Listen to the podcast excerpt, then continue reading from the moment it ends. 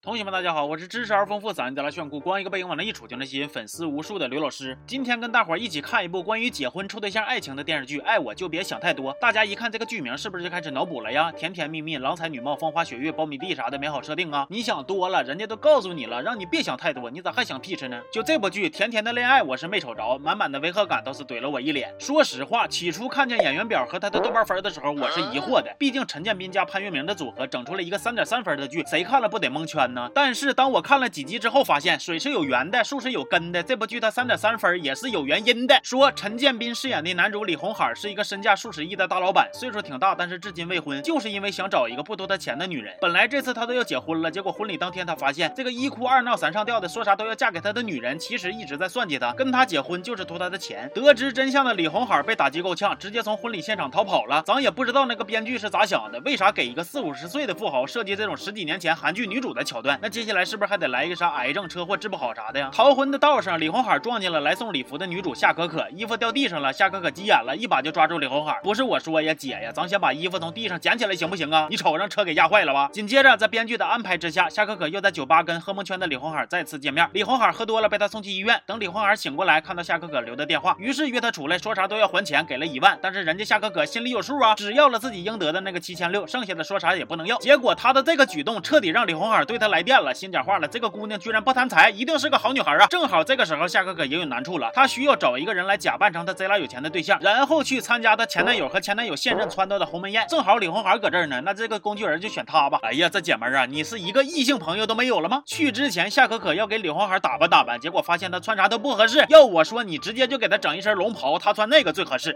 折腾半天也没挑着一身满意的，李红海说：“这样吧，给我点时间，我自己去拾掇拾掇。”过了一会儿，李红海不仅换了一身西装，还整了一辆贼老长的车来接他，甚至还在聚会上当着他那些个同学的面定了要买一艘二十多个亿的游轮。但就是这样，夏可可也没有怀疑李红海说自己只是包子店老板的事儿。这个事儿之后，李红海是彻底是爱上了夏可可，沦为恋爱脑，公司也不管了，就一心一意围着夏可可转。但是人家夏可可对他没有那个意思啊，于是就骗他说自己回老家了，以后都不回来了，让他就别找他了。而李红海作为一个在在商场打拼多年、身价几十亿的大富豪，居然对这么一个小丫头片子的话深信不疑，完全没有意识到人家其实是在拒绝他的追求。后来从夏可可这个事儿上，李红海悟出一个道理，那就是找对象的时候不能让别人知道他有钱。于是他公司也不管了，成天就用包子铺老板的身份上街捡媳妇儿。虽然混在广场舞大妈的队伍里，但是李红海的目标全是年轻漂亮的大妹子，结果被一顿撅不说，还被当成色狼了。哎，咱就掏心窝子的说，你这不是该吗？跟那些个漂亮小姑娘也没有啥感情基础，人家凭啥就喜欢你你呀？图你岁数大呀？还是图你不洗澡啊？道上捡媳妇这招没成功，朋友就撺掇带李红海去参加相亲节目。但是让他万万没想到，夏可可刚巧来给节目组送衣服了，然后刚巧女嘉宾就少一个，刚巧就让夏可可给顶上了。李红海在相亲节目上不找小姑娘待见，被夏可可知道了，于是就假装喜欢她，搁节目上一顿表白呀。不过你俩前脚刚假扮完富豪情侣，现在又大摇大摆的上相亲节目，这就不怕被夏可可那些同学瞅着吗？另外，这个相亲节目是不是过于草率了呀？那《非诚勿扰》还有一个灭灯环节呢，你们这节目可倒好啊，看上谁就表。白表白成功就领走，咋的？是有啥急事儿吗？超市搞鸡蛋促销都没有你们效率高啊！后来那个相亲节目还整了一个免费旅游的机会给他俩，机票啥的全包。结果他俩刚落地，包就让人给抢走了。眼瞅着吃饭都要成问题了，李红海没邀人来帮他俩一把，反而硬着头皮让夏可可在餐厅里边点餐。咱也不知道咋就那么巧，他俩刚吃完，旁边的客人就因为店里的包子不可口，所以对这个老板一顿呜嗷喊叫啊。这时候李红海挺身而出，说他能帮忙解决。于是乎他在后厨忙忙叨叨做了点包子，这家伙客人瞬间就来劲了呀。给他一顿夸呀，老板也贼高兴，感恩戴德的，说啥都要给他这顿免单。真的编剧，如果我有罪，请让法律制裁我，何必整这么一段剧情侮辱我智商呢？我这机智的小脑瓜招你惹你了？吃饱喝足去海边玩，刚巧就碰见小偷搁那嘎偷人家包，李红海赶紧上去见义勇为，顺便还解决了住宿的问题。那有同学可能就有疑问了，这咋解决住宿问题啊？哎，其实是这样式的，他俩抓了小偷之后去警察局做笔录，完了刚巧负责他俩的泰国警察是一个华侨，完了这个泰国警察非常的欣赏李红海这种跨国见义勇为的行为，听说他俩东西被偷了，晚上没。地方住了，于是就安排他俩在牢房里边睡了一宿。对，你们没有听错，他俩在牢房睡了一宿，而且谈天说地，还有了爱情的痕迹。第二天，他俩的东西还是没找回来，那吃啥喝啥呢？李红海又有招了，可以去卖唱啊！街边正唱呢，就有老板邀请他去自己的酒吧里边表演。在酒吧里还有风韵犹存的成熟女人，对他勾勾搭搭，引得夏可可醋意大发。我这个火眼金睛立刻就看出来里边的猫腻了。哎呀，李红海你是挺会玩啊！吃霸王餐刚巧碰上老板就给你免单，抓个小偷被安排住牢房，外头还有警察值班，没钱了可以去卖唱，立刻生意兴隆，还有美女搭讪。明明在泰国境内遇见的全是中国人，让你尽情撒欢，说这是不是霸道总裁追妻套路特意安排好的桥段？哼，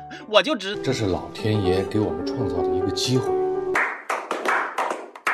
咱就说啊，这部剧能得三点三分，那编剧真是出了不少力气啊。这个情节都不能说是合不合逻辑了，基本上可以说是离谱啊。几十亿身价的中老年富豪，一心就想要一份纯洁的爱情，每天在郊区的大别墅醒来，然后骑着自行车，化身为要啥没啥，瞅着感觉再过两年坐公交都能刷老年卡的包子铺老板，混迹在广场舞大妈之中，盯着路过的晨练的或者上班的年轻小丫头，试图在人民群众里边挑选出一个富贵不能淫的好女孩给他当媳妇儿，要不然就是锁定美女设计师陪人家去泰国旅行，一路上发生的事儿跟有。钱老头给小姑娘下的爱情圈套似的，但是一回身，人家告诉咱，一切都是天意，一切都是命运，谁也逃不离呀。就这部剧里，其实不光李红海这一对离谱，别人的爱情故事也挺着笑的。就比如潘粤明这对，处个对象还得签个啥恋爱协议，而且里边还有罚款，错一次扣两千，错一次扣两千。截止到我看完的这十几集，这兄弟已经搁他对象那花了小一万了。咱说你这个对象处的挺挣钱呢。另外还有一对小情侣，男的明明有对象，还要去电视台相亲，女票不让，他还振振有词。这次参加这个一见钟情。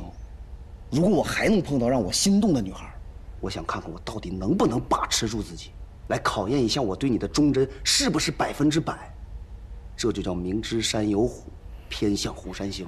虽然他这么说，但是女票还是不让，于是他又有嗑。我上一个节目，大庭广众之下，人民群众都监督着我呢，我能出什么事儿啊？如果你不让我去这个栏目，我自己偷偷摸摸的，那才叫出事儿呢。就这么定了。